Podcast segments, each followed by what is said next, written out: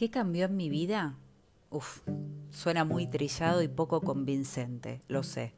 Voy a tratar de ser lo más terrenal posible.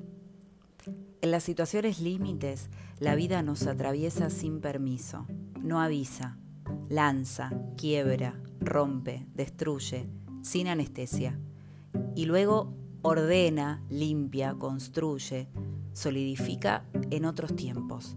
Y es ahí cuando comprendemos realmente el sentido de esas piedras, cascotes, puñales, que nos tiró la vida antes, a ese acto de amor, a ese acto yo lo llamo fe, lo llamo amor, lo llamo Dios, porque para mí esas palabras significan lo mismo. Entonces es, entonces sucede y no hay mucho más para investigar. ¿O sí?